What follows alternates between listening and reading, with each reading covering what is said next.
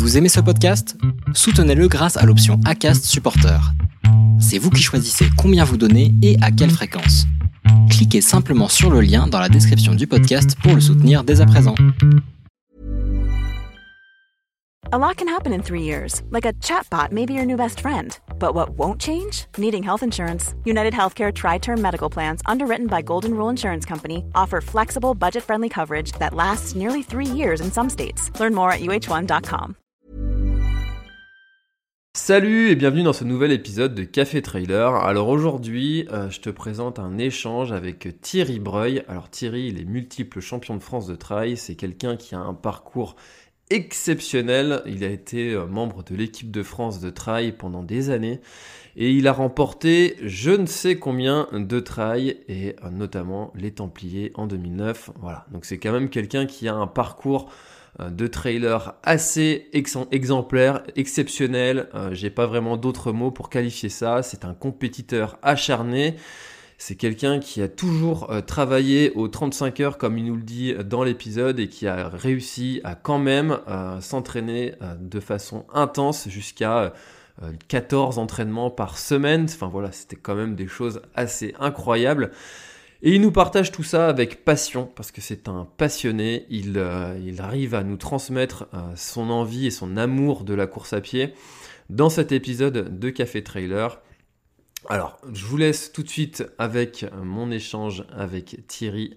Et puis j'espère que l'épisode vous plaira autant qu'il m'a plu parce que j'ai vraiment trouvé cet échange hyper riche, hyper intéressant. Et voilà, je vous laisse tout de suite avec Thierry en ma compagnie dans Café Trailer c'est parti. Bonsoir à tous, bonsoir Thierry, merci beaucoup d'avoir accepté mon invitation dans cette nouvelle, euh, ce nouvel épisode de Café Trailer.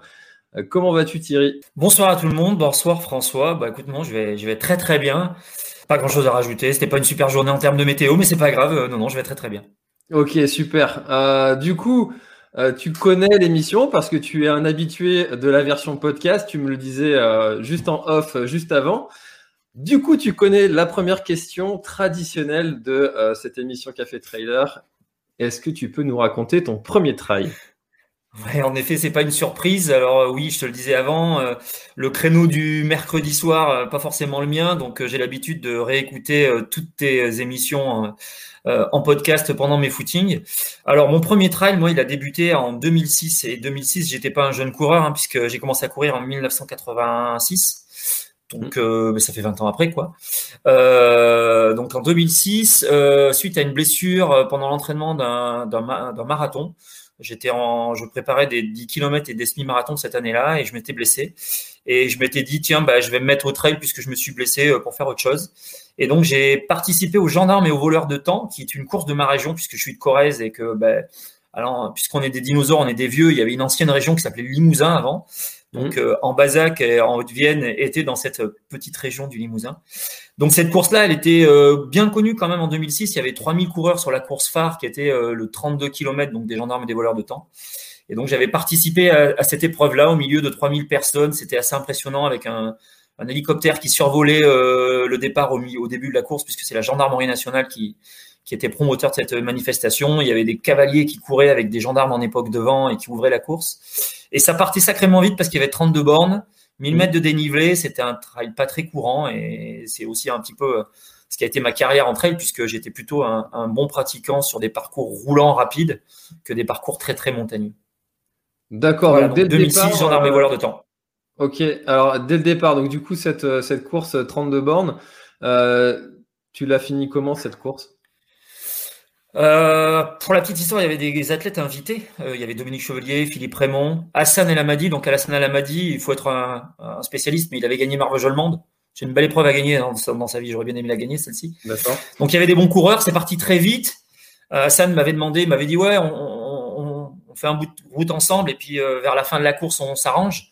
Moi, je savais que j'avais perdu puisque je savais que c'était un bon finisseur. Donc, donc j'ai pas écouté cette tactique-là. Je suis parti très, très vite, comme tous ceux qui ont connu ma carrière le savent. J'étais vraiment le, euh, le, dans des départs toujours canon. Donc je suis parti très très vite. Ça, ça a énervé Hassan, qui m'en a remis une tout de suite derrière. Donc il est parti très très vite. Donc j'ai fait la course en deuxième position pendant à peu près 25 bornes. Et puis en arrivant sur la fin de la course, je vois quelqu'un qui marche dans, dans les sous-bois. C'était Hassan qui était en hypoglycémie totale parce que effectivement le départ très rapide l'avait tué. Et donc je gagne les gendarmes et les voleurs de temps. et je gagne mon premier trail et puis j'arrive victorieux dans ma région devant tout ce tout, tout ce monde là. Et donc c'est pour ça que j'ai fait du trail parce que bah, je me suis aperçu euh, sur la fin de cette course-là avec autant de monde, c'était vraiment une course très très populaire avec énormément de monde dans la dernière montée. Je dis tiens véritablement euh, il se passe quelque chose, euh, ça me plaît de courir comme ça en nature. Je pense que mes capacités de coureur sur route et de coureur de montagne, puisque j'avais fait beaucoup de courses de montagne avant, vont me permettre de pouvoir passer à un, un autre challenge de course pour, pour mes prochaines années. Ok. Et alors, euh, il y a quelque chose qui, qui m'impressionne toujours dans, dans, le parcours comme ça de, de, certains élites, et tu en fais partie, c'est cette capacité à gagner dès le départ. Euh, il, y, y, en a certains, enfin, les gens comme euh, comme moi, les gens normaux, quand on fait nos premiers trails, on arrive euh, cuit à la fin. Euh, et, et toi, qu'est-ce qui a fait que tu penses que tu es arrivé tout de suite premier? Quel était ton niveau déjà avant en, ouais, sur route? C'était ouais. quoi ton niveau d'avant? Ouais, c'est là où je veux pas paraître présomptueux, mais euh, j'avais tous les ingrédients en tout cas pour être performant sur ce genre de course. J'étais dans ma région, donc quelque chose que je connais, euh, même si j'avais pas du tout reconnu les, les chemins de cette course-là. Euh, j'avais fait des cross-country, tu vois, dans toutes les petites communes d'à côté. Euh, je dirais que quand euh, j'avais 20 ans de course à pied derrière moi, j'ai été champion de France de cross en junior. Le cross, c'est déjà courir en nature, hein, dans de la boue et très vite. J'avais été euh, champion de France de course de montagne, donc là, c'est encore courir en nature avec du dénivelé et, euh, et, et, plutôt très très vite. Hein. Je ne me rappelle pas si tu es vraiment des spécialistes de la course de montagne dans tes émissions comme Julien Rancon, euh, Emmanuel Messa, enfin pour en citer plein. Euh, mais bon voilà, c'est des profils globalement de semi-marathoniens en termes de vitesse et de intensité, durée de l'effort, mais avec un pied un peu plus agile, un œil qui sait aussi rapidement voir où faut mettre le pied dans des entrées rapides, dans des pierriers. Donc tout ça, c'était c'était du trail sans en être. Donc les gendarmes et les voleurs de temps, euh, je gagne en à peu près euh, un peu plus de 16 à l'heure de moyenne, donc je mets un peu moins de 2 heures pour faire 32 km. Euh, bah, j'avais un petit peu tout ce qu'il fallait pour que ça fonctionne. Après, j'étais pas le meilleur et ce jour-là, bah, les meilleurs étaient à d'autres endroits. Mais euh, c'était pas une surprise en tout cas que sur ce format-là, euh, ce soit. Ah, j'avais aussi fait une préparation marathon qui avait été courtée puisque je m'étais blessé, donc euh, je préparais 2h18 au marathon cette année-là. j'avais fait 1h03 au semi-marathon peu de temps avant. Bon, il y avait, voilà, euh, je, je, faisais des 10 km régulièrement en 30 minutes euh, à chaque fois que je m'inscrivais dans une course, 30, 10, 30, 15, 30, 20. Bon, voilà, donc euh, le, le, trail était quelque chose qui pouvait me correspondre. D'accord. C'était pas un terrain de pratique totalement inconnu. Quelle différence, toi, tu as fait dans ta préparation quand tu as fait cette transition course-route vers le trail? Parce que c'est quelque chose que beaucoup de gens connaissent. Euh, il y, a, y, a, vraiment beaucoup de gens qui font cette transition, qui, qui faisaient du marathon, qui faisaient des euh, ou même des courses plus courtes euh, et qui, euh, qui se mettent au trail. quelle a été toi cette transition et qu'est-ce que tu donnerais comme conseil aux gens qui souhaiteraient mettre en place cette transition? Bah déjà, il y a plusieurs formes de trail. Hein. Il y a des formes très roulants comme ceux qui ont été nombreux sur ma dans ce que moi j'ai pu remporter. Hein. J'étais plutôt un coureur qui gagnait des courses rapides et peu techniques. Euh, alors que euh, des courses que j'ai pas faites, je sais pas, mais par exemple, j'en ai entendu parler, l'échappée belle, tu vois, c'était une course où forcément j'aurais eu un échec, d'abord parce qu'elle est très très longue, mais aussi elle est réputée pour être très technique. Je, je sais même pas de quoi je parle puisque je, n'y suis pas allé. Mais euh, après, il faut aussi voir que je je venais pas de la route. Je venais de la route, oui, mais avec un bagage de crossman, encore une fois, mmh. et surtout de coureur de montagne la course de montagne est, parfois, enfin aujourd'hui ça me fait un peu marrer d'ailleurs parce que euh, moi qui ai fait 10 ans d'équipe de France de course de montagne, aujourd'hui il y, a il y a des trails courts qui sont, enfin il y a un championnat du monde où on est en train de mélanger la course de montagne courte, longue, le trail court, le trail long. Je trouve que c'est même pour moi qui ai fait tout ça, qui suis plutôt un, un défenseur de la fédération parce que j'aime les championnats, j'aime les bagarres, j'aime le fait de défendre son pays, j'aime le fait euh, de courir contre d'autres nations, mais je comprends plus rien à ce que l'on veut faire entre des courses de montagne courtes et longues et des trails courts et longs. Même si je pense qu'il y a vraiment trois formes de coureurs, il y a le, le trailer court, le trailer euh, normal, je veux dire pour des distances jusqu'à 80 km, et je crois même que c'est dommage qu'on n'ait pas été jusqu'à un titre de champion de France d'ultra parce que je pense qu'un ultra trailer a vraiment encore d'autres capacités que n'a pas un coureur sur des distances 40, 40, 40, 80 km.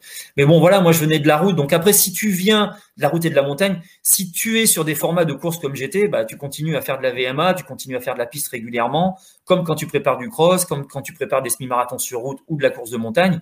Tu es donc dans une culture d'athlète, j'ai envie de dire, c'est là que j'ai commencé. Hein. Moi, j'ai commencé par faire de la, piste pendant de très très nombreuses années. Donc, bah, tu vas régulièrement euh, sur une piste d'athlétisme euh, faire du fractionné court, du long, euh, des 400, des 600, des 800, des 1000. De temps en temps, même quand tu fais ça, tu fais de la VM en nature justement pour préparer soit du cross-country, soit pour travailler sur d'autres intensités, d'autres allures ou aussi le travail de pied et de musculation en nature. Mais voilà, plus de la PPG, renforcement musculaire, enfin tout un tas de choses qui sont venues progressivement dans le trailer qui me fait aussi un petit peu marrer, c'est que tu vois, avec Thomas Laure Blanchet, que tu es, je crois que c'était la première fois que je t'écoutais euh, quand tu avais vu Thomas, euh, avec qui j'ai été euh, relativement pote. Euh, je dis relativement, je sais pas pourquoi je dis relativement, en plus pote tout court quoi. mais euh, mais euh, ouais, je, je, revois un peu ces années 2006, 2007, 2008 où moi j'ai débuté et c'était Thomas avait déjà débuté et puis il y avait d'autres très bons trailers, mais à cette époque-là on savait pas s'entraîner, on cherchait, on balbutiait on faisait des trucs, on faisait des tests. Et aujourd'hui, euh, euh, le nombre d'entraîneurs qu'il y a, de, livres qui sont sortis, des missions, des podcasts, tu vois, enfin tout ce qui peut se rajouter. Aujourd'hui, il y a vraiment euh, beaucoup de choses à savoir. Alors, est-ce qu'on sait tout? Est-ce qu'on a tout fait? Est-ce qu'on a tout tenté en entraînement? Certainement pas. Mais en tout cas, aujourd'hui, on se pose beaucoup moins de questions sur comment faire pour réussir à faire du trail. Le trail, ça reste de la course à pied. Alors, un trail de montagne qui se gagne à 4 à l'heure de moyenne, il faut quand même s'entraîner, il faut quand même courir, mais il faut aussi savoir marcher, ce que j'ai jamais su faire moi. je vivais comme un échec le fait de marcher. Euh, pour autant, ça reste pour moi de la course à pied, c'est pas de la rando. Même si, euh, même moi, bah, à la Réunion, euh, bah, j'ai marché beaucoup, mais je dirais pas que j'ai randonné. À un moment donné, bah, on peut plus courir ou, ou c'est pas intelligent de courir pour aller au bout dans une bonne forme physique et être capable de recourir à d'autres endroits. Donc pour moi, le trail, c'est de la course à pied. Euh, et donc, ça nécessite de s'entraîner comme un coureur à pied. Alors après, les intensités, bah, c'est à chacun de voir en fonction de ses objectifs. Ouais, c'est tout à fait juste ce que tu dis concernant l'entraînement. Alors, tu parlais de, tout à l'heure de Julien Rancon.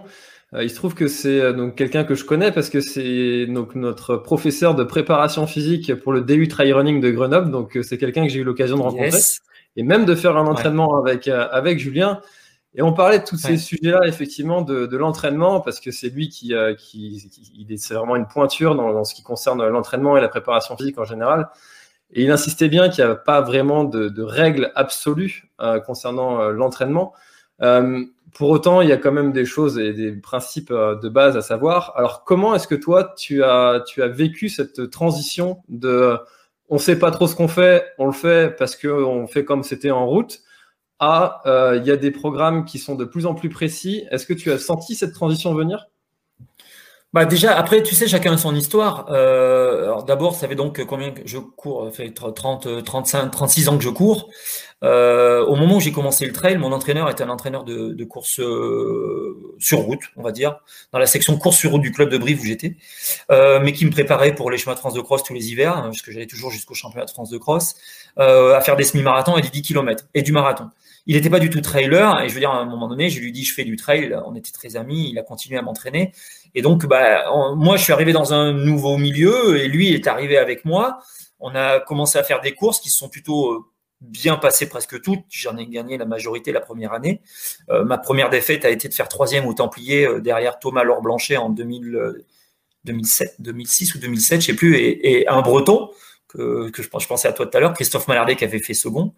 Euh, donc ça avait été un échec pour moi de faire troisième. Je pensais gagner euh, avant le début de la course, mais on pourrait en revenir différemment.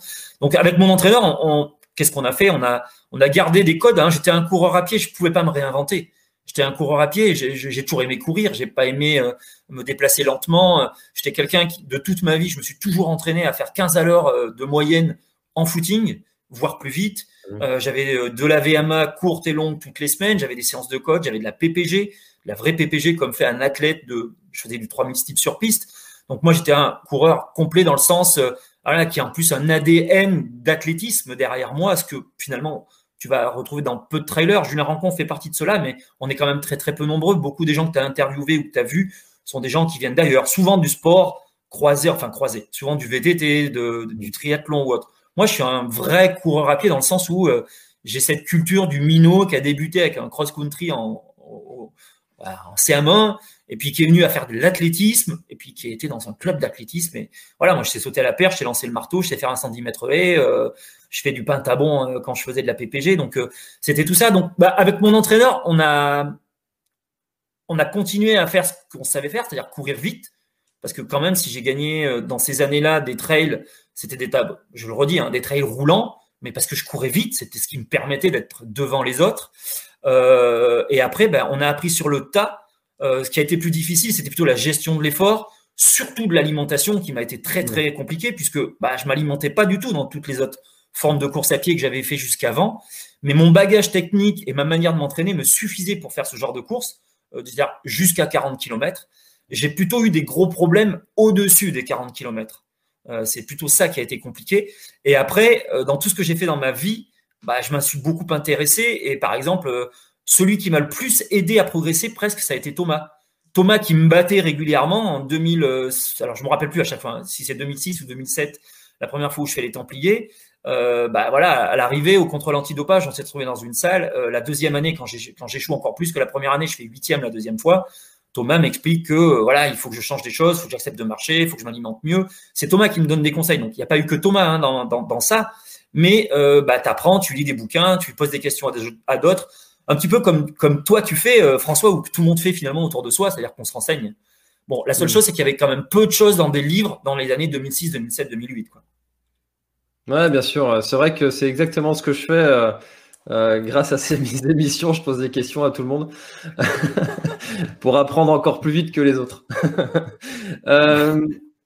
du coup, tu parlais de, du fait qu'il y a beaucoup de gens qui viennent d'un autre sport. C'est exactement c'est exactement ce que je constate aussi dans mes émissions. Il y a beaucoup de gens qui viennent notamment du vélo de route. Euh, on, en, croise beaucoup de, ces gens-là. Est-ce que toi, tu, euh, tu pratiques aussi euh, l'entraînement croisé, et notamment le vélo de route ou le VTT ou la natation ou quelque chose d'autre?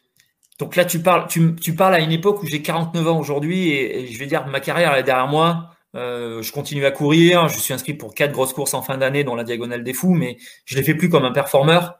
Euh, je l'ai fait pour mon plaisir et bon, je vais essayer de faire du mieux possible. Mais et donc dans ma carrière de trailer, au moment où j'étais euh, pas mauvais, non, euh, je n'ai pas fait de sport croisé à ce moment-là parce que je le savais pas suffisamment. Et si je devais pouvoir revenir sur l'année 2006 où je débute le trail, oui, j'en ferais. Aujourd'hui, je suis quelqu'un qui roule énormément, mais parce que mon corps en a un petit peu marre de courir parfois. Il me le fait payer assez fort avec une vertèbre qui est, abîmée. L'année dernière, j'ai fait 15 000 km de vélo de route. Je dirais qu'aujourd'hui, je passe plus de temps sur la selle, mais j'y prends un bonheur dingue. Euh, j'ai roulé encore euh, cette semaine, euh, enfin la semaine dernière, tu vois, j'ai fait six fois du vélo et j'ai couru que deux fois. Euh, euh, si j'avais su, j'aurais beaucoup plus roulé, ouais, j'aurais beaucoup plus croisé les sports. Mais le temps que je m'en aperçoive, quelque part, je suis arrivé un petit peu à la fin. La première année, la enfin, je l'ai gagné qu'une fois. Quand je gagne les Templiers en 2009, c'est la première année où je croise. C'est la première année où je, vraiment je fais ce qu'on appelle. Alors à l'époque, en 2009, tu le lisais pas. Hein, euh, c'est la première année où je fais des week-end shocks et où euh, je me fais beaucoup de sport sur un volume de temps du week-end. Alors, je faisais des séances de VMA courte, VMA longue la semaine. Je chargeais beaucoup en course à pied. J'avais très presque jamais un jour de repos dans ma semaine. Mais dès que j'arrivais à samedi, dimanche, ben, là, je me rappelle, c'est vraiment la première année. J'allais faire 100 km de vélo. Alors, je roulais pas du tout en 2009 le matin pour pouvoir enchaîner sur trois heures de course à pied euh, l'après-midi et je courais 4-5 euh, heures ensuite le dimanche matin. bon, voilà. Et puis en plus, bah, je gagne en 2009 les Templiers, ce qui était mon rêve après deux échecs. Et donc, oui, bah, je me suis aperçu qu'effectivement, croiser était d'abord très important pour pouvoir absorber des, doses de sport plus importantes en évitant de se blesser. Je dirais pas sans se blesser, parce que je me suis quand même blessé parfois, mais en tout cas en évitant de se blesser autant. Donc oui, c'est à faire en tout cas. Ok, bah c'est vrai que c'est euh, vraiment un point commun. Euh, j'en parlais il y a une semaine ou deux, je sais plus. Encore, euh, bah, je crois que c'est avec Hugo Ferrari que j'en parlais de ça, qui roule beaucoup aussi. c'est un, un, point commun que je retrouve sur l'ensemble des, des, coureurs. Mais oui, aujourd'hui, tu vois ce que je dis, en 2007, 2008, 2009, qui parlait vraiment de sport croisé ou de week-end choc? Aujourd'hui, même quelqu'un, on va dire, de relativement amateur dans sa démarche, dès qu'il s'intéresse à ce sport-là, bah, il, sait qu'il doit faire du volume de temps et donc des week-end shocks par moment. Et il sait aussi que bah, parce que euh, beaucoup de, des gens qui ont pu prendre la parole euh, l'ont parlé et l'ont vécu comme quelque chose de positif, invitent les autres à, passer du temps dans des sports portés. Hmm, bien sûr. Alors, je rebondis sur le fait que tu nous disais que quand tu as été euh, au top niveau, tu, euh, tu avais quand même des semaines d'entraînement qui étaient euh, très conséquentes, avec beaucoup de volume, etc. Quelle était ta, ta vie professionnelle pendant cette période-là? Comment est-ce que tu arrivais à conjuguer toute cette, cette, cette charge d'entraînement quand on voit que euh, dans beaucoup de sondages, on voit que le premier problème des trailers, euh, ou des même des coureurs, des sportifs en général, c'est le manque de temps? Euh, comment est-ce que toi, tu réussissais à t'organiser pour arriver à accumuler toute cette charge d'entraînement? Alors déjà, on va prendre comme prérequis, j'ai toujours travaillé dans ma vie et j'ai toujours travaillé à temps plein. Donc au minimum 35 heures, voire même plus jeune, j'ai aussi fait les 39 heures avant que avant qu'on en vienne à ça. Donc, euh, bah, déjà, moi, quand j'avais 17, 18 ans, je me levais à 6 heures du matin, euh, j'allais faire mon premier footing de 40 minutes pour ensuite m'entraîner entre midi et deux et faire ma VMA. Euh, et je travaillais à l'époque dans un magasin de sport à Brive. Donc, moi, toute ma vie, euh, j'ai fait, enfin, j'ai eu comme priorité de m'entraîner pour être bon les week-ends.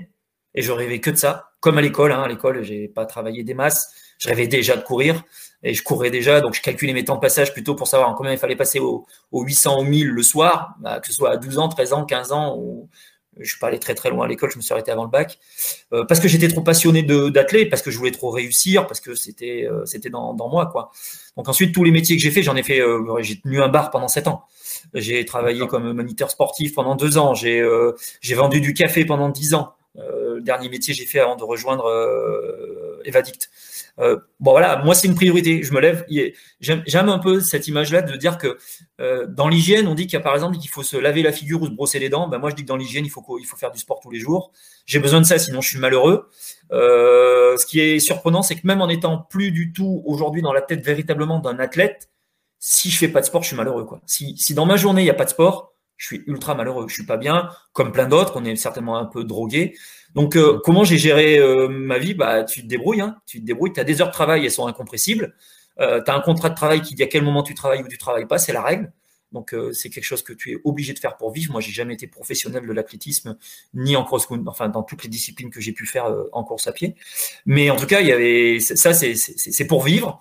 Et après, il y a le, la super vie, c'est d'aller s'entraîner, de s'entraîner très dur, de se mettre la misère, d'être très fatigué le soir, d'essayer de doubler j'ai eu fait jusqu'à 13 fois par semaine hein, d'entraînement.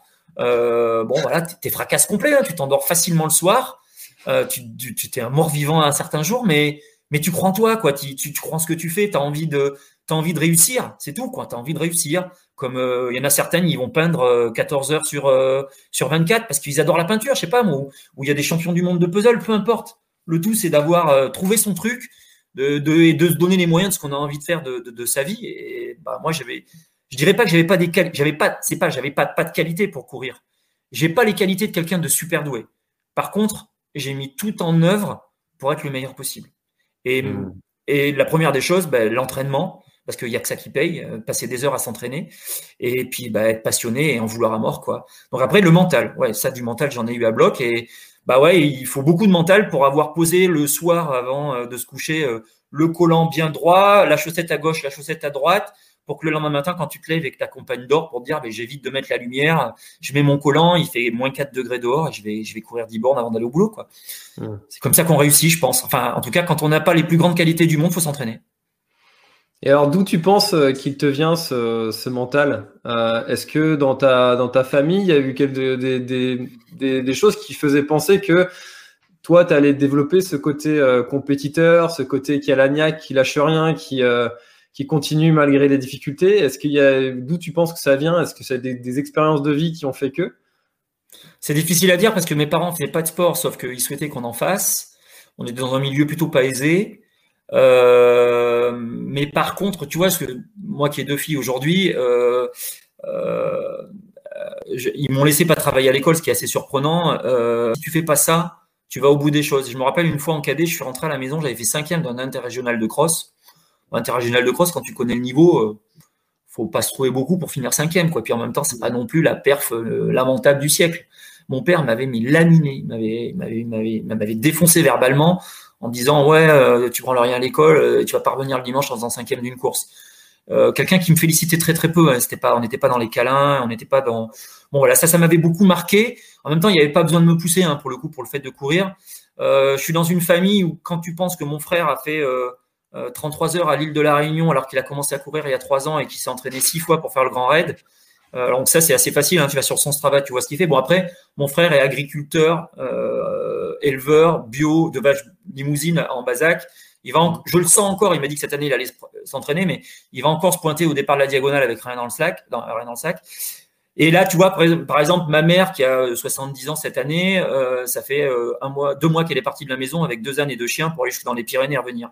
Donc elle va mettre six mois. Et là, tu peux la suivre sur sa page Facebook. Et, et je dirais que Ouais, on est dans une famille où l'autre jour je l'ai dit, euh, je sais plus dans quelle euh, émission ou intervention. Euh, quand tu me donnes un os à ronger, je le ronge jusqu'à la moelle et je pense que c'est un petit peu l'ADN de la famille. Mais t'expliquer d'où il est venu, je sais pas. Je sais que quand on a un truc, que ce soit ma mère, mon frère par exemple, c'est c'est à bloc.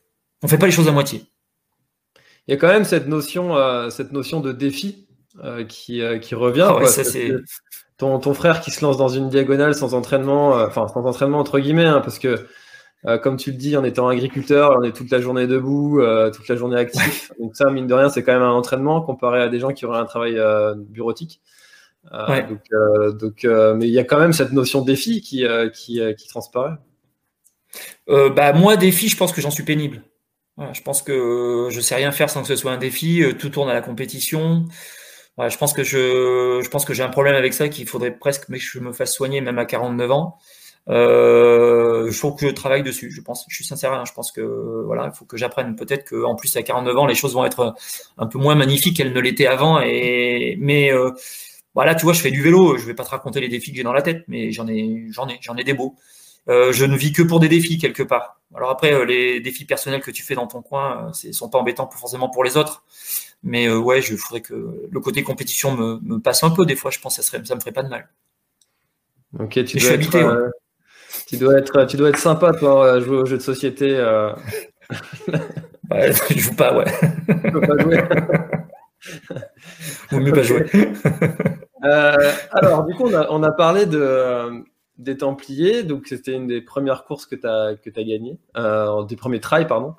Euh, mm. Ensuite, quand tu as, quand as, quand as connu euh, cette victoire sur les Templiers, qui était euh, donc une course, enfin qui est une course mythique, qu'est-ce qui s'est passé ensuite pour, pour toi? Est-ce qu'il y a eu un, un, engouement pour toi après auprès de, de sponsors, de marques et tu t'es dit ah, il faut que j'aille faut que j'aille chercher d'autres d'autres grosses courses comme ça ou ou ça restait c'est resté naturel tu as continué ton petit bonhomme de chemin? Ouais, non, non, non, parce que j'étais, si tu veux, euh, j'avais construit quelque chose qui est autour de moi. J'étais très épanoui et très bien dans ce que je vivais. Euh, j'étais avec euh, le même sponsor à peu près, je sais pas, ça, faisait plus de dix ans, je pense. j'avais aussi, j'ai beaucoup de, choses sur lesquelles je suis, très psychorigide et, je m'étais dit que toute ma vie, je le ferais dans une même marque et que je voulais pas être un homme sandwich et être un, jour à droite et, et le lendemain à gauche. Donc moi, j'ai là où j'étais, euh, j'étais très bien là où j'étais. Euh, j'avais un but, c'était de vouloir gagner cet Templier qui m'avait échappé deux fois avant.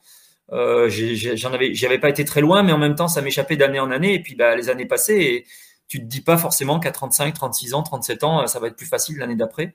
Hmm. Donc, ça a été une énorme délivrance déjà d'y arriver parce que honnêtement, je m'entraînais pour ça. Alors, j'arrivais à 100 jours des Templiers, je me disais maintenant compte à rebours, 100 jours, tout pour les Templiers, gainage à mort beaucoup de travail en nature, des côtes, enfin voilà, tout, tout était écrit pendant 100 jours. C'est à bloc, il n'y a plus que ça qui compte. Je me levais la nuit, je regardais la lune, je me disais comment est-ce que ça va être dans une semaine, quel temps il fera, la météo, euh, quelle, quelle heure le jour se lève pour savoir quelle autonomie il faut que j'ai sur ma lampe? Enfin voilà, tu vois, j'étais le mec, mais à bloc, il n'y a qu'un truc qui compte. Me parle pas de, me parle pas d'autre chose autour, ça compte pas. Euh, mais euh, bon voilà, les Templiers ont été une délivrance. Mais bon, après, il y a tellement de belles choses à faire. Alors, euh, c'était mon Graal. Donc, véritablement, j'ai gagné mon Graal, j'ai vécu mon Graal. Mon Graal, c'était pas l'UTMB et c'était pas la Diagonale des Fous.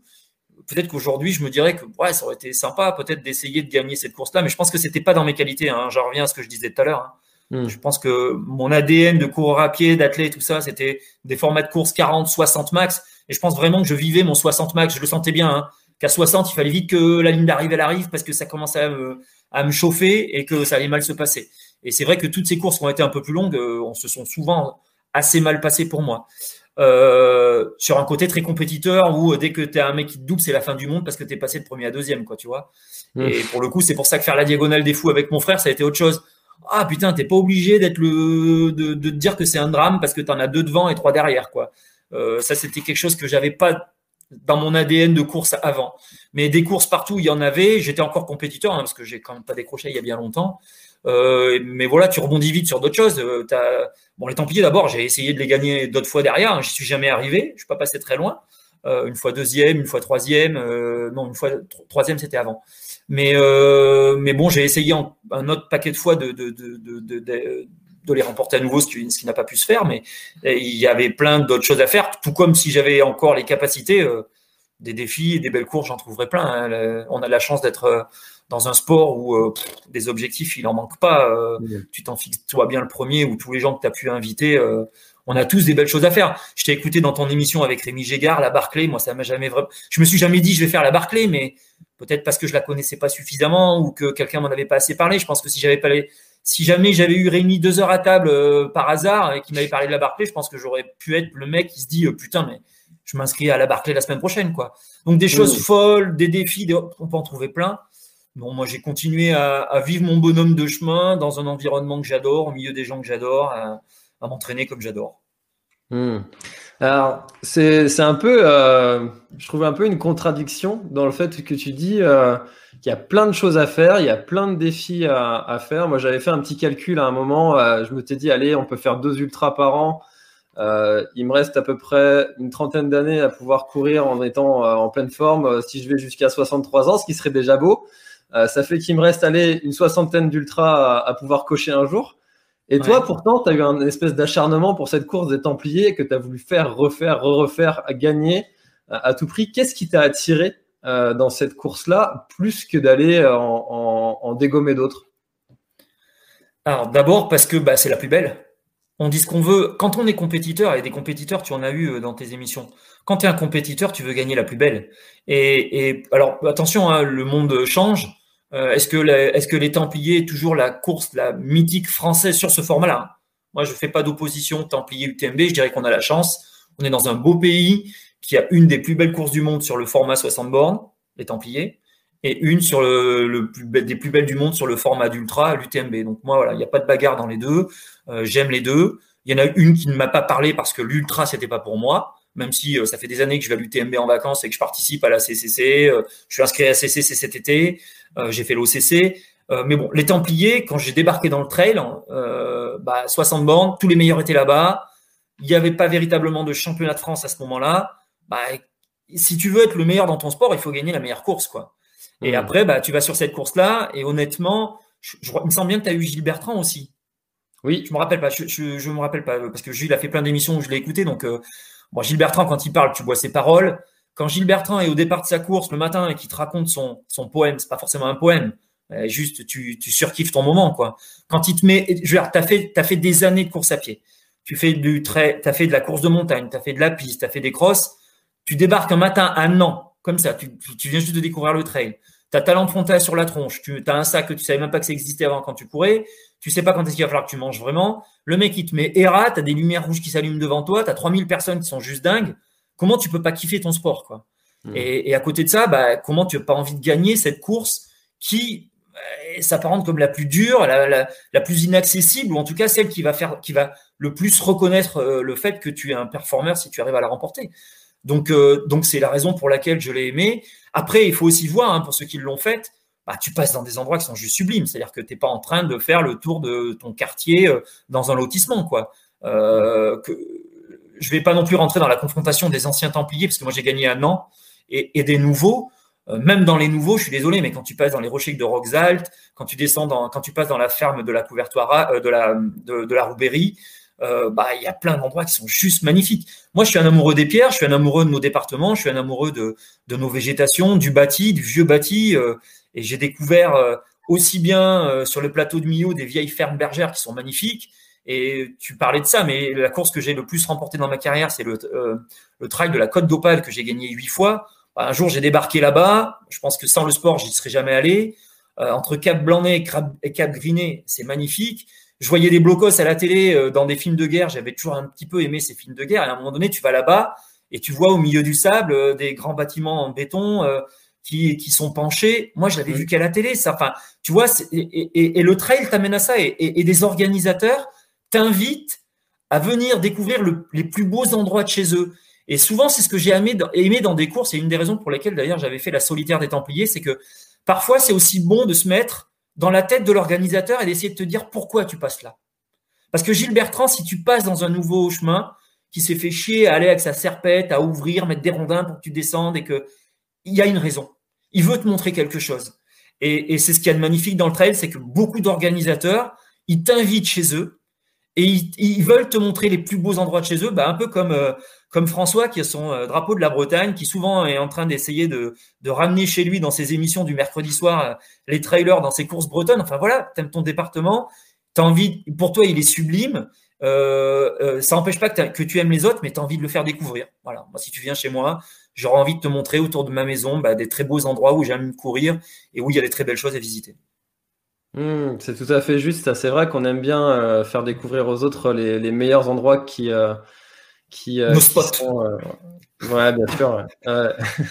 et c'est vrai que, que j'essaye de porter ce message à chaque émission, faire venir du monde dans notre belle Bretagne.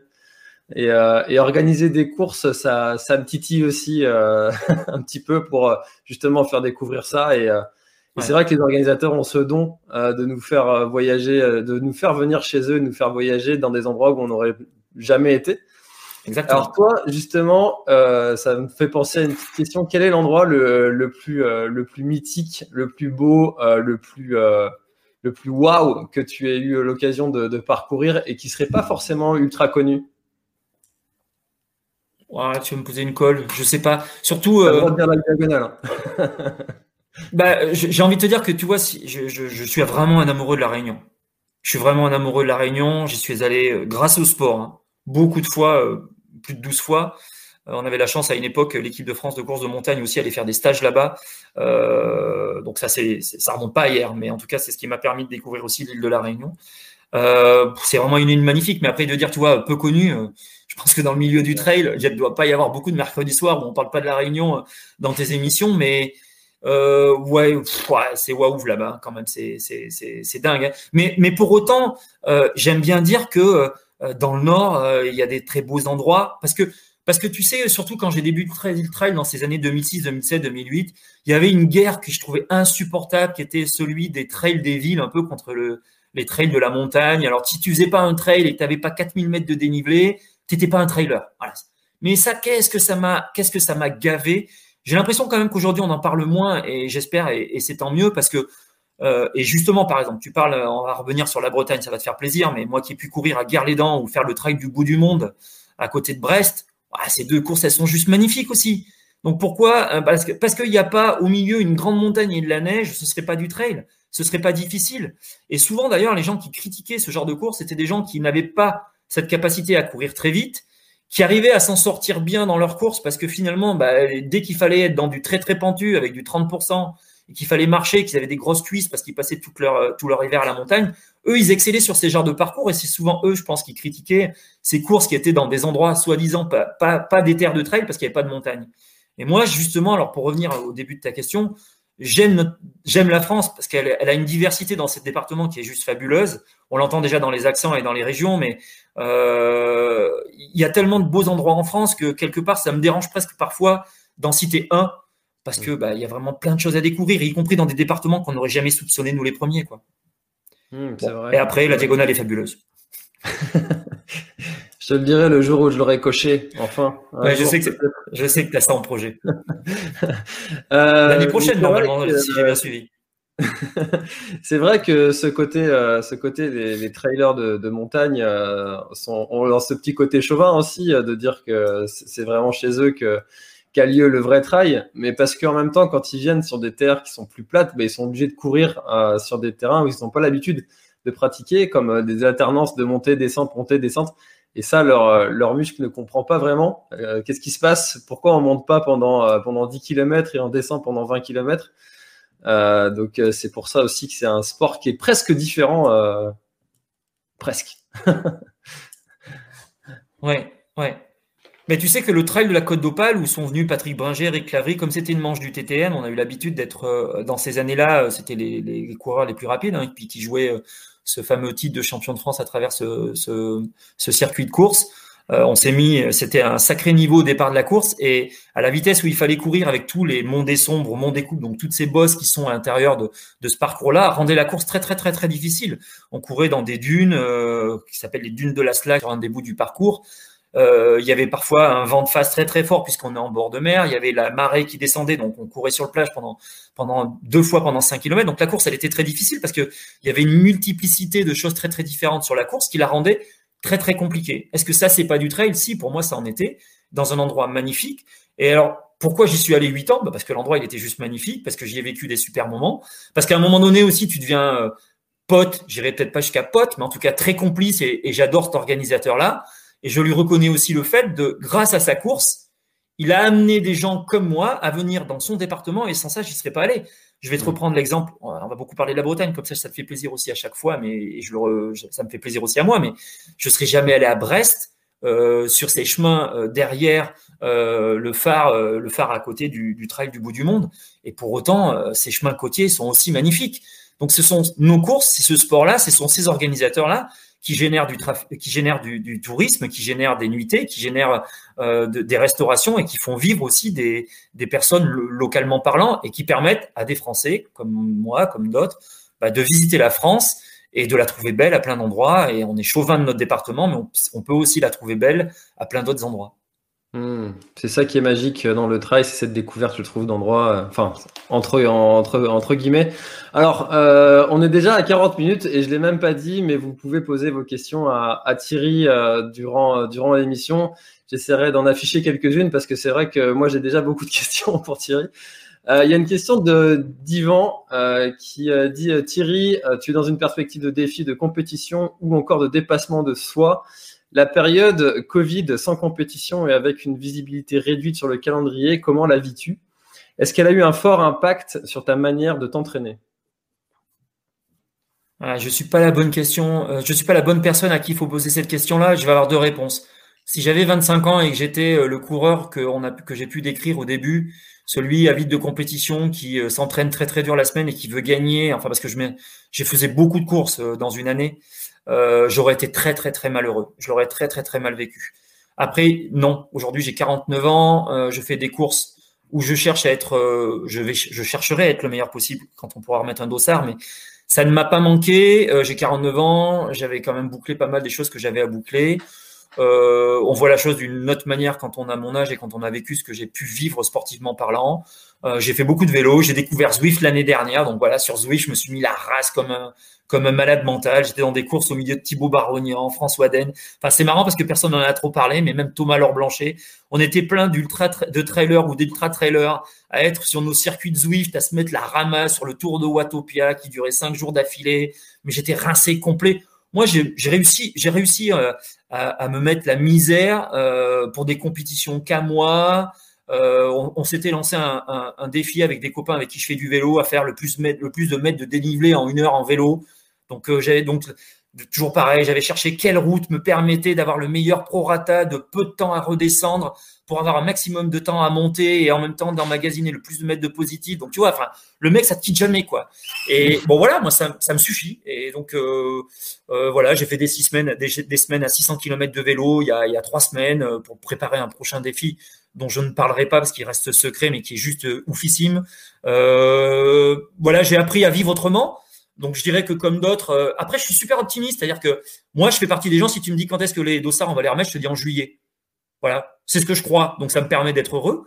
Si c'est pas le cas, bah, je me dirais que ce sera dans trois mois d'après. Euh, mais j'ai pas 25 ans. Et c'est vrai que si j'étais un jeune de 25 ans qui a l'écro, euh, je le vivrais pas très bien. Et donc euh, je, pour le coup, je m'en, enfin ça va. Alors, tu, tu, en as parlé un petit peu, c'est devenu même plusieurs fois dans notre conversation là. Euh, le fait de ne plus être un athlète euh, du, du, devant, enfin du moins des podiums, parce que tu restes quand même avec un niveau euh, de dingue que j'atteindrai probablement jamais. comment est-ce que toi, tu as vécu cette, cette transition, ce moment où tu t'es dit, bon, bah là, ça y est, faut bien se rendre à l'évidence, les podiums, c'est plus pour moi. Il y a eu la relève qui, qui est arrivée par là. Euh, comment est-ce que ça s'est passé dans, dans, ta tête et comment est-ce que tu l'as vécu à ce moment-là? Ouais, Je sais. Là, c'est, là pour le coup, c'est un sujet qui est difficile parce que je suis pas sûr d'en avoir fait le deuil. Donc, j'en parle un peu au passé. Euh, mais tu vois, en véritablement, je l'ai pas forcément vraiment enterré. Et même si je suis très conscient du fait que, euh, euh alors que je gagnerai plus, non. Je pense que je suis quand même encore. Il, y a il existe des petites courses aussi. Hein. Il n'y a pas que des championnats du monde. Donc, euh, que je gagnerai plus, non. Que je gagnerai pas une course longue, pourquoi pas Je sais pas. Donc, je, voilà, j'ai pas enterré les choses. Je suis conscient du fait, par exemple, bah voilà, je suis plus en équipe de France depuis un certain nombre d'années. Donc, euh, bah voilà, le, top niveau, c'est d'être dans cette équipe-là. J'y suis plus depuis un certain nombre d'années. Donc, c'est quand même compliqué, hein, parce que quand tu as commencé à courir à l'âge de 10 ans, tu as connu quoi dans ta vie quand tu t'investis comme moi j'en parle depuis une heure Il n'y a, que ça qui compte globalement. Tu axes ta vie autour de ça. Ouais, c'est pas simple. Donc, euh, euh, il y a un truc qui me réconforte beaucoup, c'est que c'est une question que je me posais depuis très très très longtemps. Et comment est-ce que tu vivras le jour où tu pourras plus gagner?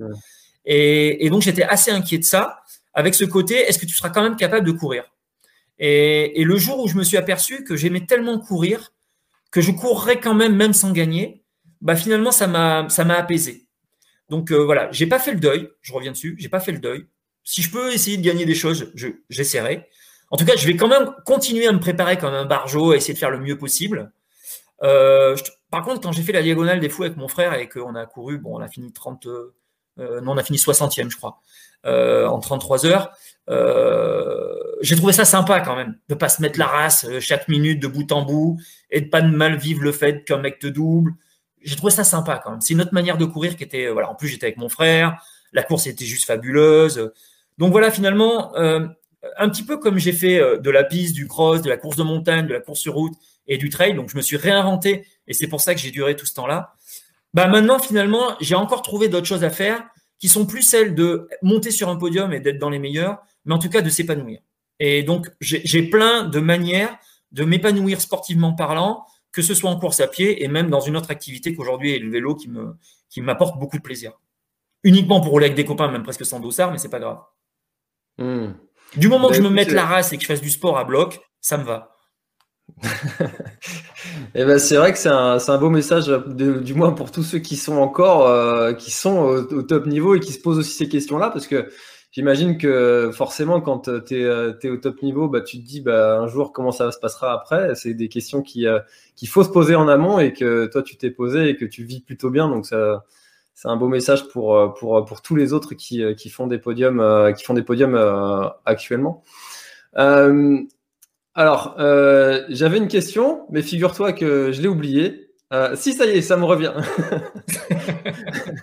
euh, alors, tu as parlé de, du fait de, de, la, de la FFA, euh, que tu étais euh, donc, du coup en, très investi dans, dans la compétition euh, entre, entre les pays, entre défendre ton pays, défendre de, ce côté compétiteur avec des courses officielles.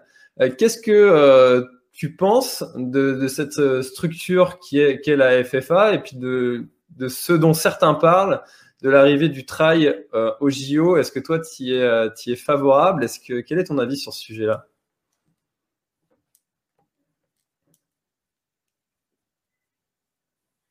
Moi, mon avis, c'est qu'on doit euh, continuer à, protéger notre sport. Donc, est-ce qu'il faut que le trail fasse partie de la FFA Moi, je vais dire, alors aujourd'hui, je suis plus en désaccord avec des choses que j'ai pu voir et lire ces derniers temps, mais je dirais oui. Pour moi, un sport, quand on, enfin, il, doit avoir des règles et il doit y avoir une seule fédération pour que toutes les personnes soient dans la même fédération. Aujourd'hui, chacun, et des fois sous le, sous le, sous le, sous le, nom d'un équipementier, veut créer euh, son groupe de course qui a. Non, ça veut dire que tout le monde s'éparpille. Chacun va vouloir dire, moi je fais celui-là, moi je fais l'autre. Euh, où est le meilleur euh, Non. Pour moi, le but, c'est qu'il y ait une hiérarchie. Aujourd'hui, on, on, sait un peu quelle est cette hiérarchie parce que quelque part, quand il y a Kylian Jornet, il est rarement battu, ou en tout cas, euh, même grâce à la quotitra, souvent, euh, quelqu'un qui a une quotitra au-dessus de toi, il, le truc est plutôt bien fait. Euh, pourtant, j'étais pas un, fervent défenseur de ça à la base, mais tu bats pas facilement quelqu'un qui a une meilleure quotitra que toi. moi, j'ai fait des championnats du monde au Pays de Galles, je crois, où j'ai fini cinquième. D'ailleurs, c'était mes derniers, où il y avait cinq tours. Bon, honnêtement, Est-ce que ça, c'est l'avenir du trail? Non, je pense pas du tout. Est-ce qu'il faut que le trail aille vers ça? Non, je pense pas du tout. Je pense que ce qu'il faut, c'est que notre sport euh, et que tous les athlètes qui adorent ce sport-là, est-ce que tu vas leur dire, est-ce que tu voudrais faire les JO, les JO dans ton sport? Je voudrais bien savoir qui va te dire non, quoi. Enfin, s'il y a bien un truc que j'aurais aimé adorer faire dans ma vie, euh, bah, c'est de faire les JO dans mon sport, ça c'est sûr. Par mmh. contre, bah, pour moi, évidemment, euh, c'est en préservant ce que fait l'ADN de notre sport, c'est-à-dire que c'est pas sous prétexte que tu dois avoir euh, du public ou des télés qu'il faut le prostituer et en faire n'importe quoi.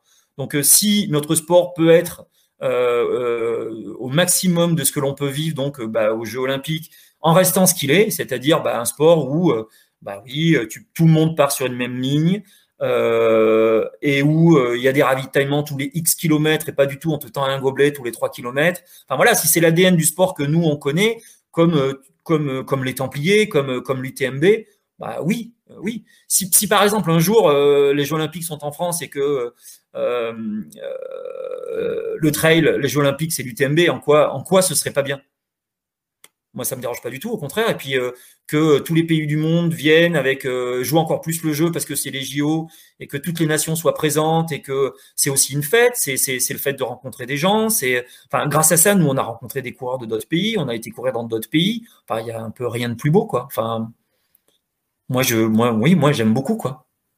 Mais une seule fédération, quoi. Alors, est-ce que si c'est la FFA, c'est la FFA. Aujourd'hui, je je suis pas une étiquette de FFA. D'ailleurs, je suis même pas licencié. Donc, euh, tu vois, pour le coup, je suis plus licencié en ce moment. Euh, mais, une seule fédération et tous les athlètes sur une même ligne de départ euh, pour savoir qui est le meilleur, moi, je trouve ça fantastique. Après, je suis compétiteur. Hein. Peut-être que mon discours peut, ne pas plaire à tout le monde, mais c'est, tu fais un chemin trans de cross, bah, tout le monde est au départ. Tu fais un chemin du monde, bah, faut que tout le monde soit au départ. Ouais, non, mais bien sûr, c'est ce sujet-là divise, euh, c'est évident, euh, parce qu'il y en a certains qui voient euh, justement la dénaturation du sport, mais dans la version dont tu l'as décrit, en tout cas, moi, je suis totalement aligné. si, le sport reste le même, après tout, why not hein, C'est vrai qu'on aime bien voir des, euh, voir des, Jeux Olympiques euh, d'hiver, d'été, avec des gens qui se mettent la misère, euh, voir des, des, speakers qui nous mettent des, des, frissons. Et puis si tu imagines ça pour le sport que toi, dont tu es passionné, ben, tout de suite, ça te fait rêver. Enfin, moi, du moins, ça me, ça fera envie, évidemment. Après, nous, on doit tous le défendre, c'est tout. Je veux dire, on doit, doit signer des pétitions ou ne pas se présenter à des épreuves qui ne nous ressemblent pas si on veut pas les faire. D'ailleurs, tu vois, c'est un petit peu antinomique ce que je dis parce que j'ai bien fait un championnat du monde où il y avait cinq boucles, alors que quelque part, c'est pas dans mon ADN. Mais honnêtement, je me dis encore aujourd'hui, comment refuser d'aller faire une sélection avec l'équipe de France euh, J'aurais pas pu le faire, quoi. Je veux dire, c'était quand même le Graal d'y être. Et, pour autant, euh, euh, voilà, ces cinq boucles, euh, elles ne nous apportaient rien. et le parcours était pas oufissime du tout, quoi. Mais en tout cas, c'était pour répondre à ta question. Hein à, nous d'essayer de défendre euh, notre sport. Parfois, euh, je vois des courses où, où il y a des ravitaillements tous les 5 km, ça me gave. On, on tue le trail. C'est-à-dire qu'on veut faire en trail ce qu'on a fait sur la course sur route. Et si on a fait du trail à un moment donné, c'est pour pas avoir cette assistance-là. Donc il y a des gens qui disent ouais, mais c'est pour aider les gens qui débutent. Mais ouais, mais les gens qui débutent, il faut leur expliquer la règle. Il faut, leur, il faut les accompagner, il faut les aider. Il faut leur dire là, tu vas te lancer dans un truc ou non. Il faut vraiment que tu aies quelque chose pour porter de l'eau parce que pendant 10 km, tu n'auras rien. Tu pas d'assistance et c'est comme ça que ça se déroule. Mais, mais pour autant, il ne faut pas dire, ben non, on va mettre des gobelets tous les 5 km. Ouais, je suis, Juste préserver les règles de notre sport. Et euh, c'est vrai que trop d'assistance euh, tue un petit peu le, cet, esprit, euh, cet esprit du trail. Et, et, effectivement, effectivement, c'est de l'éducation à faire pour, pour amener les gens aussi à, à gagner en, en, autonomie et puis se faire plaisir sur sur des choses dont ils se seraient jamais euh, doutés. Tu vois, euh, par exemple, euh, si un jour on m'avait dit perso que j'allais faire le GR20 en cinq jours parce que j'avais toute cette expérience de trail derrière et qui me permettait de, de pouvoir faire cette épreuve-là en, en, petit peu de temps pour moi. Bah, c'est ça en fait vers lesquelles, les, choses vers lesquelles on peut amener les gens à monter en compétence sur, sur leur activité sportive, eh ben, par l'éducation. Ouais. Notre sport est différent justement par ce côté-là. Donc il faut qu'il reste ce côté, euh, euh, je dois me gérer euh, et je ne suis pas assisté en permanence.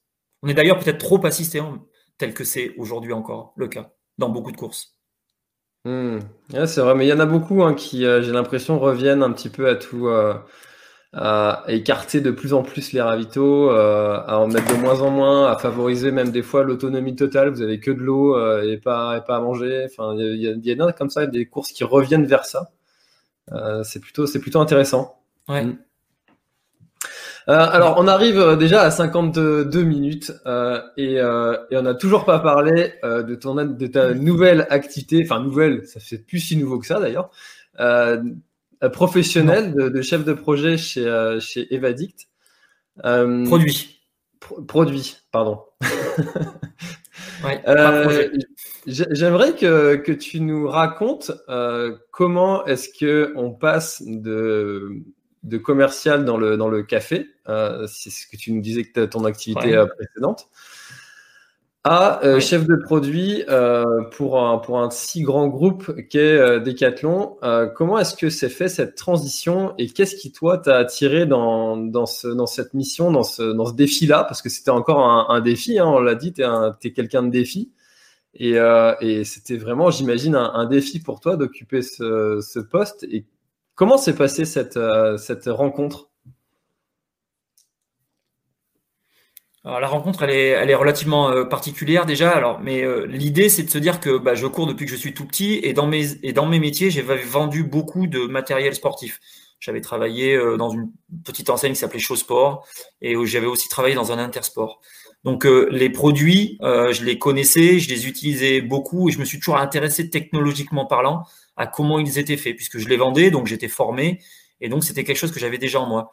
Quand le trail a débuté dans les années, euh, pour moi, en, 2006, je sais pas si tu te rappelles bien, mais quand tu avais un porte-bidon autour de la taille, tu avais plutôt des chances qu'il te fasse mal et qu'il rebondisse de tous les côtés, que de l'eau fasse floc floc au milieu euh, des bidons, euh, que que tu que tout ce qu'on te. Enfin, je me rappelle une des anecdotes, mais je partais courir un jour avec Dominique Chevelier dans un dans, un stage et je me demandais où je mettais la clé de ma voiture. Je, putain, on avait une clé de voiture, on sait pas où la mettre, quoi. Donc forcément, moi, euh, si tu veux, je me disais putain, mais comment ils font les mecs? Ils réfléchissent pas. Il y a, on, a besoin de choses qu'on n'a pas. Et donc, dans, dans les premières années où je fais les Templiers, je m'achète du matériel sportif que je découpe. Je découpe, je couds, je fais des choses pour me rendre euh, des choses plus pratiques.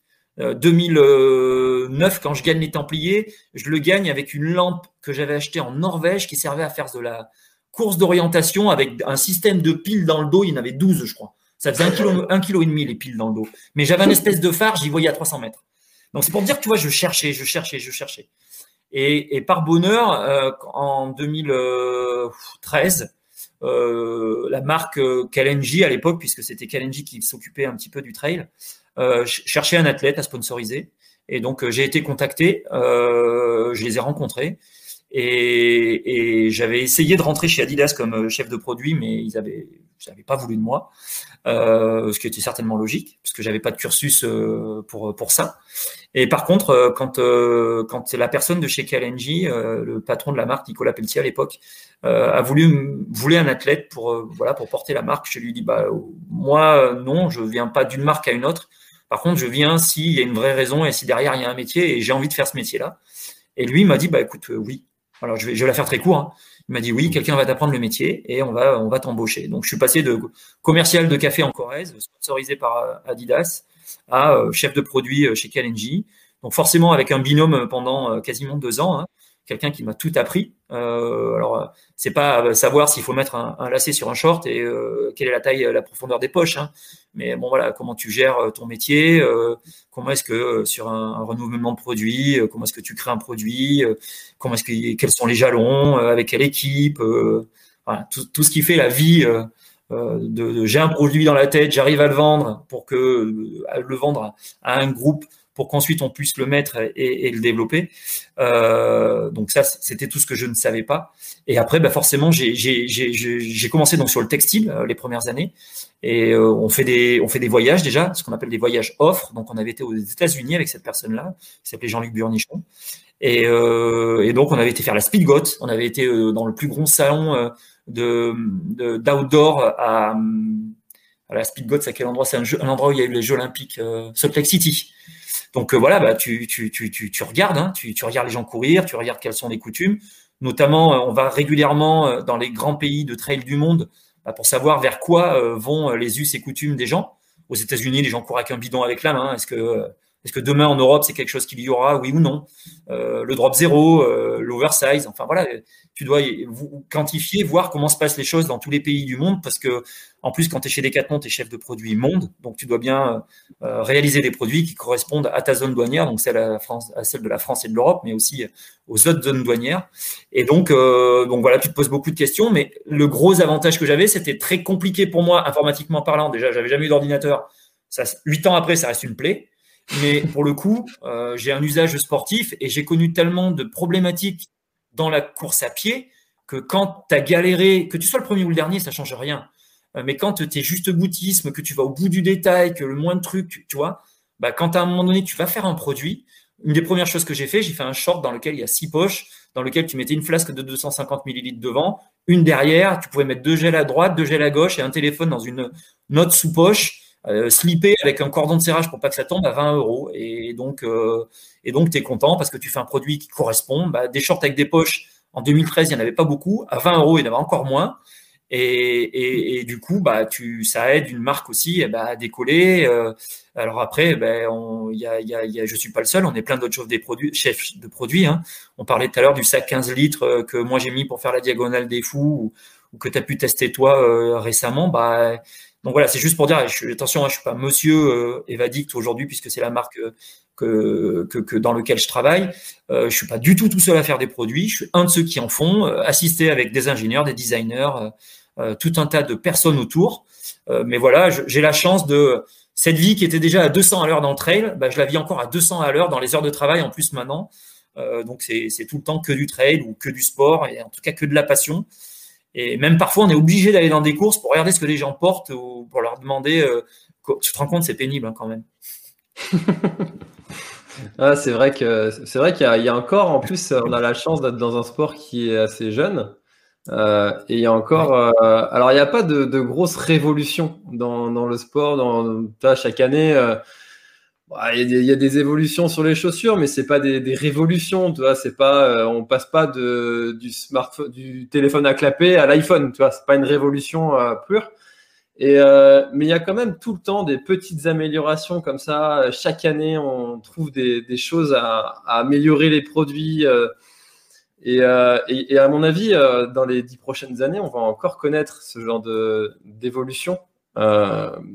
Et c'est fascinant de voir ça avec euh, cette expérience de 10 ans euh, de décalage.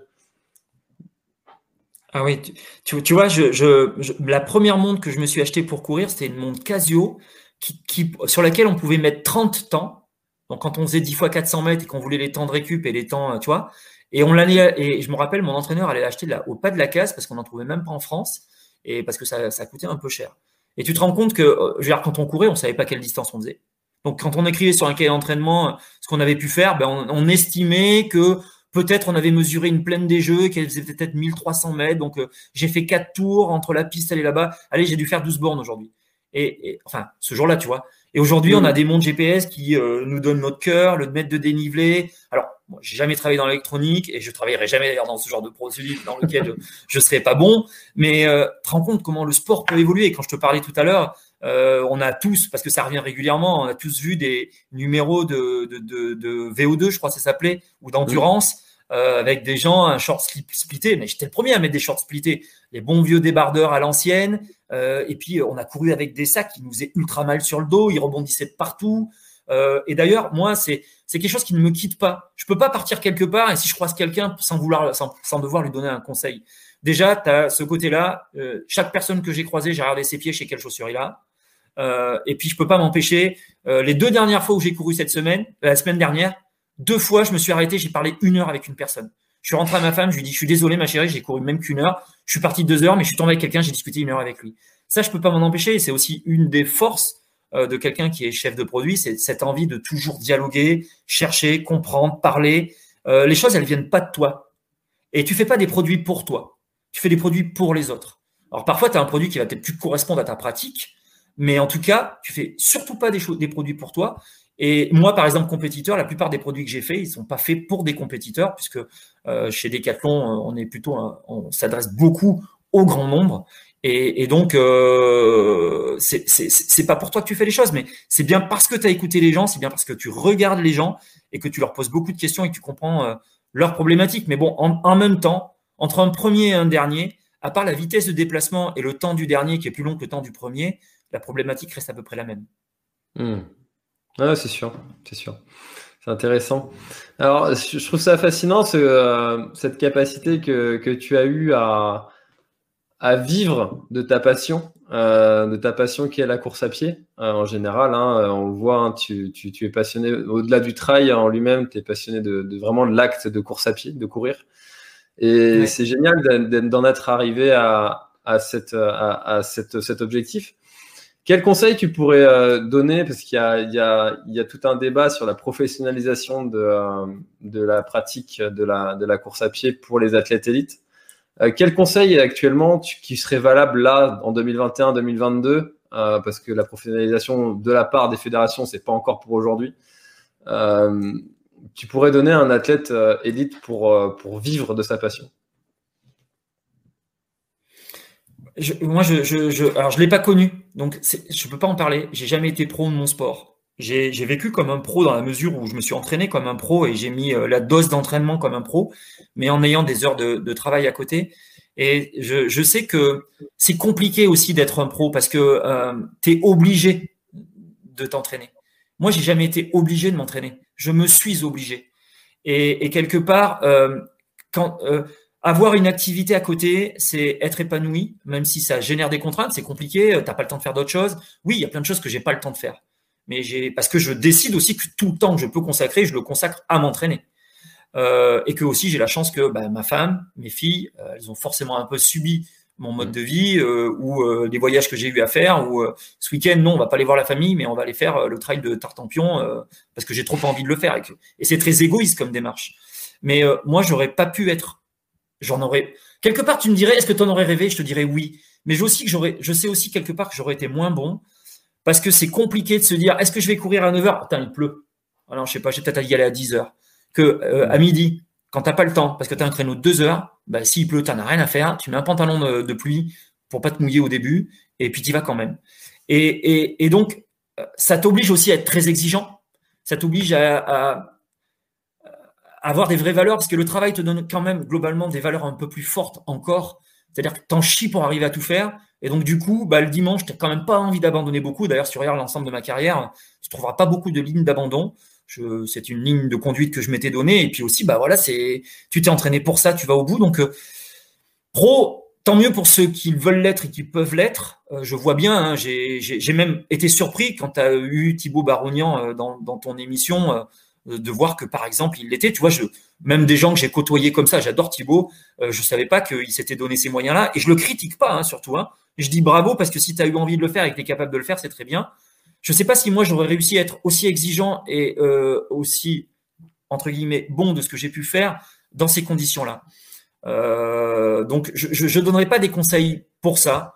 Dans une vie d'homme, euh, moi j'ai été épanoui de travailler, d'avoir une famille et, et, de m'entraîner beaucoup. Je dis bien, je pense que j'ai été égoïste et potentiellement il aurait fallu l'être moins en consacrant plus de temps aux autres. Et finalement, il y a beaucoup de gens comme ma femme actuellement qui forcément consacrent plus de temps pour moi, pour qu'on se déplace comme je le veux, m'entraîner comme je le veux, enfin tout ça. Mais, euh, mais bon, pour moi, le travail euh, était important, malgré tout. Et important, aujourd'hui encore. Ça, c'est un équilibre. Alors, je rebondis grâce à une question de, de Fleur. En tout cas, quand je vois des euh, enfants dans des écoles, puisqu'on me demande d'intervenir euh, en tant qu'athlète ou ex-athlète dans des écoles, les, alors là, je, ça coupe. Je t'écoute, c'est bon, tu peux y aller. Oui. Ben, je, vois, je vois la question, donc je pense que c'était ce que tu voulais me dire, et donc du coup, je viens d'y répondre. Hein. Euh, ma famille, alors à un moment donné, quand tes filles, elles ont 7 ou 8 ans, elles, elles viennent avec toi, et quand elles en ont 14 ou 15, elles te disent euh, c'est bon, on en a ras-le-bol euh, de venir, tu, tu nous fais ch avec la course à pied, et donc elles viennent pas, mais maintenant, mes filles ont 22 ans et 20 ans, et elles sont, je pense, relativement fières de ce que j'ai pu faire. Elles m'ont toujours aussi beaucoup encouragé. Après, euh, bah, c'est normal euh, qu'elles le voient de cet œil-là, je pense. Euh, elles trottinent un petit peu de temps en temps. Elles aiment la course à pied. J'en ai quand même une qui a réussi à être avec un trailer. Donc, Donc forcément, j'adore mon gendre. Quand on va, quand il vient à la maison, je lui dis bah regarde, j'ai telle chaussure sur laquelle je travaille, ou est-ce que tu veux mettre tel nouveau short Donc voilà, c'est super agréable. Hein. Mais euh, oui, bah oui, la famille suit. En tout cas, ma femme a été d'une énorme aide, hein, d'autant plus dans le trail où dans le trail il y a ces fameux ravitaillements. Et ma femme, depuis euh, dix ans, euh, elle est sur toutes les courses. quand il y a une course qui dure toute la nuit, comme l'ultra trail de Madère, eh ben, elle avec une voiture de location, elle connaît pas les routes. Elle est stressée de savoir si elle sera bien avant moi au prochain ravitaillement pour me tendre un sac. Forcément, j'arrive, je m'arrête une seconde et demie, comme le font tous les athlètes élites, et, et je repars. Et puis quand je suis de mauvaise humeur, je suis même pas sympa. Ça m'est arrivé assez souvent parce que je suis très exigeant et donc comme j'aime ma femme, je suis aussi très exigeant avec elle et, et je suis aussi très exigeant avec moi. Donc euh, donc c'est pas facile de vivre avec quelqu'un qui est plein d'exigences et qui et qui voulait autant performer que que je le voulais. Mais mais mais elle venait, donc on était ensemble et, grâce à ça, ben, on a fait on a fait on a voyagé dans plein de pays. Donc il y a aussi tous les moments avant et après qui sont pas ceux stressants de la course à pied et, qui sont que des super bons moments à vivre. Hein. Courir aux États-Unis, on y a été ensemble, euh, c'est pas désagréable de passer 15 jours euh, aux États-Unis euh, avant et après la course. c'est sûr que ça fait des, moments de, vie de famille qui sont, qui sont inoubliables parce que parce qu'on vit une aventure, une aventure en, couple ou même en famille qui, est juste incroyable. C'est génial. Moi, j'adore voir les, familles qui sont au ravitaillement à assister les, personnes qui, enfin les trailers qui vont arriver. Euh, c'est souvent génial de voir les enfants qui, euh, aident, papa ou maman d'ailleurs. Donc, euh, ok. alors Thierry, on arrive déjà à 1h10. Ça passe toujours très très vite. Il y, a, y, a, pas mal de, questions qui, qui, sont affichées et que je pourrais pas, j'ai pas le temps de, répondre à tout le monde. et j'en suis fortement désolé pour tous ceux qui, ont beaucoup de questions qui sont très intéressantes. Euh, Thierry, euh, tu le sais, euh, j'ai une question, enfin même deux, pour terminer ces, émissions. Où est-ce qu'on peut retrouver toutes tes aventures et notamment ce défi dont tu n'as pas voulu nous parler Où est-ce qu'on peut suivre toutes tes aventures? Moi, je suis un, énorme communicant d'une manière très simple. Hein. C'est-à-dire que j'écris comme on écrit tous les jours et qu'on parlera à son voisin. Hein. Je ne vais pas des romans. Je suis un énorme communicant, mais je disais comme je parle à mon voisin. Euh, c'est sur ma page Facebook ou euh, bon voilà, voilà c'est sur ma page Facebook. Euh, le défi que je me, pour lequel je me prépare et qu'on fera quand on aura le droit en fonction des règles sanitaires, parce qu'il faudra pas un couvre-feu, par exemple. Donc, j'en dis pas plus, mais c'est après, il y, a, une partie avant 19h, une partie après 19h, et, et ça va durer sacrément longtemps, et, c'est pas de la course à pied. Euh, mais comme c'est pas moi, je suis invité par un autre sportif bien bien plus connu que moi euh, pour réaliser ce défi. Euh, c'est pas moi qui en suis le maître. Donc euh, voilà, il y aura des direct live. Moi, je fais souvent des direct live quand je pars courir, quand je pars faire du vélo. Et là, bah, c'est ma femme qui, qui m'accompagnera avec l'épouse de, de, cette personne. Donc à un, moment donné, personne s'y attendra et on sera en train de, faire cet énorme défi. Donc moi aujourd'hui, je cherche pas, comme je te disais, ma notoriété elle est derrière moi, en tout cas ce que j'ai pu faire. Donc voilà, j'ai une page Facebook, je raconte ma vie un peu au jour le jour. Hein. Euh, je partage des belles choses que je peux vivre, les gens que je croise et autres, et c'est uniquement sur ma page Facebook. Et quand je dis page, hein, c'est un Facebook classique, puisque c'est même pas ma page athlète que j'ai plus de mal à alimenter. Je préfère le côté très simple de la page où on n'a pas l'impression d'être un athlète. Je préfère, voilà. D'accord. Euh, alors du coup, euh, dernière question, euh, qu'est-ce qu'on peut te souhaiter pour cette année 2021 Et là, tu peux répondre ce que tu veux, sportif, pas sportif, professionnel, pas professionnel, ce que tu veux. Qu'est-ce qu'on peut te souhaiter pour 2021 Moi, je, je, sais pas, j'ai même pas envie de me souhaiter quelque chose à moi, quoi. Tu vois, je, alors moi, des défis, je vais m'en mettre tout seul ou demain, j'ai peut-être croisé quelqu'un qui va m'en proposer un et je vais dire oui tout de suite. Donc voilà, j'ai pas besoin qu'on me le souhaite. En tout cas, et j'aurais plutôt envie de terminer sur le fait de se dire qu'on fait un sport euh, fabuleux. Je le dis souvent, hein. on fait un sport fabuleux. Euh, on a la chance de pouvoir faire du sport et de vivre des choses incroyables. bah, on n'a pas parlé d'esprit sportif, c'est euh, d'esprit trail. On en a parlé parfois à d'autres. Et parfois, certains veulent qu'il en veuillent qu'il en ait pas. Moi, je pense qu'il y a un esprit trail. En tout cas, c'est celui que nous, on a dans nos têtes, qu'on est capable euh, de propager les uns aux autres. Toi, tu organises une, ce genre d'émission euh, tous les mercredis soirs, qui est celle de justement de, de, de, de, parler à des gens, de leur permettre de donner la parole, de parler à d'autres. Euh, ce matin, dans, dans Bref fait du trail, il y a un mec qui disait j'ai croisé quelqu'un qui m'a pas dit bonjour en courant. Voilà, je trouve que ça, c'est par exemple, c'est quelque chose de désolant. Euh, enfin, un putain de magnifique sport. moi, ce que j'ai envie, c'est que tout le monde s'éclate à le faire. Bah, en plus, je travaille dans ce milieu-là, dans ce milieu du trail. Moi, ce que j'ai plutôt envie de souhaiter à tout le monde, c'est éclatons-nous tous ensemble avec un super esprit trail dans tous les trails de France et du monde. Quoi. Pour moi, moi, je vais le trouver, mon bonheur et mon plaisir, que ce soit demain en allant courir à côté de la maison ou à la diagonale des fous ou dans le défi que je prépare avec quelqu'un d'autre. Donc non, vivons tous une belle vie de trail tous ensemble dans un bel eh ben, esprit. c'est un très très beau message que tu que tu que tu c'est une très très belle façon de, clôturer cette cette émission. Merci beaucoup Thierry parce que tu nous as partagé vraiment beaucoup de de ton histoire. Euh, c'est pas toujours simple de le faire, surtout en live. Donc, euh, tu as très très bien réussi l'exercice. Euh, J'ai beaucoup apprécié cet, euh, cet épisode. Euh, j'espère que, que vous aussi, du moins dans l'espace commentaire, c'est l'impression que j'ai que, que l'épisode a beaucoup plu. merci beaucoup Thierry encore une fois d'avoir pris le temps de, de répondre à, à toutes nos questions. Et puis, bah, je te souhaite un très très bon défi et en espérant que 2021 euh, te soit bénéfique autant euh, professionnellement que euh, aussi pour pour tes trails et puis et puis pour tout le reste. Voilà. Merci beaucoup. Voilà, alors je vous avais pas menti, hein, si vous êtes toujours là, c'est que l'épisode vous a plu autant qu'à moi. C'était vraiment un échange très très très intéressant, très riche. Comme vous l'avez vu, on a appris plein de choses sur son parcours à Thierry et on peut s'inspirer euh, de son envie et de sa motivation euh, pour nous-mêmes nous progresser euh, et ne jamais rien lâcher pour atteindre nos propres objectifs. Alors on n'est pas toujours obligé d'aller viser les podiums, mais on peut viser ses propres podiums. C'est quelque chose aussi qui peut être très intéressant à viser, ses propres objectifs. Je vous rappelle, hein, pour vous fixer vos objectifs, vous pouvez utiliser l'acronyme SMART, S-M-A-R-T, avec un petit E même à la fin pour certains.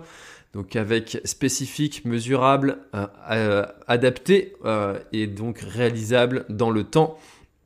Donc avec le petit E à la fin aussi qui peut avoir un impact environnemental aussi. On peut aussi se rajouter ce petit élément dans le smart qui peut être intéressant. Donc voilà, essayez de calibrer vos objectifs pour vous. si l'épisode vous a plu, eh bien n'hésitez surtout pas à le partager. C'est ce qui m'aide le plus et surtout aussi à noter l'épisode, donc 5 euh, étoiles de préférence avec un petit commentaire pour me dire euh, qu'est-ce qui vous plaît dans cette, dans cette émission Café Trailer, dans ce podcast Café Trailer? C'est ce qui m'aide à progresser aussi personnellement et à améliorer toujours le podcast pour inviter, continuer d'inviter des, des, passionnés comme Thierry. Voilà, c'est quelque chose qui m'aide beaucoup et qui a vraiment une très très grande valeur pour moi d'avoir ces, retours euh, bienveillants et puis même ces avis constructifs aussi pour améliorer. N'hésitez pas à me faire vos retours pour euh, des conseils d'amélioration du podcast. Je les prends toujours avec un grand plaisir. Voilà, et eh ben écoutez, euh, encore une fois, j'espère que l'épisode vous a plu. N'hésitez pas aussi à me taguer quand vous écoutez le podcast sur Spotify notamment. Vous pouvez me taguer en story et je vous repartage avec grand plaisir. Voilà, et eh ben écoutez, je vous dis à très très bientôt dans un nouvel épisode de Café Trailer. C'était François et Thierry. Bye bye. Voilà, l'épisode est terminé, j'espère qu'il t'a plu. Je t'invite à aller checker NAC, comme je t'en ai parlé au tout début de l'épisode, avec le code PlanetTrail, P-L-A-N-E-T-E-T-R-A-I-L. Tu auras moins 15% sur ta commande. Et moi, je te souhaite un très, très, très, très, Très bon footing, très bon trajet. Bref, ce que tu es en train de faire, je te le souhaite un très bon. Allez, à bientôt dans un prochain épisode. Bye bye.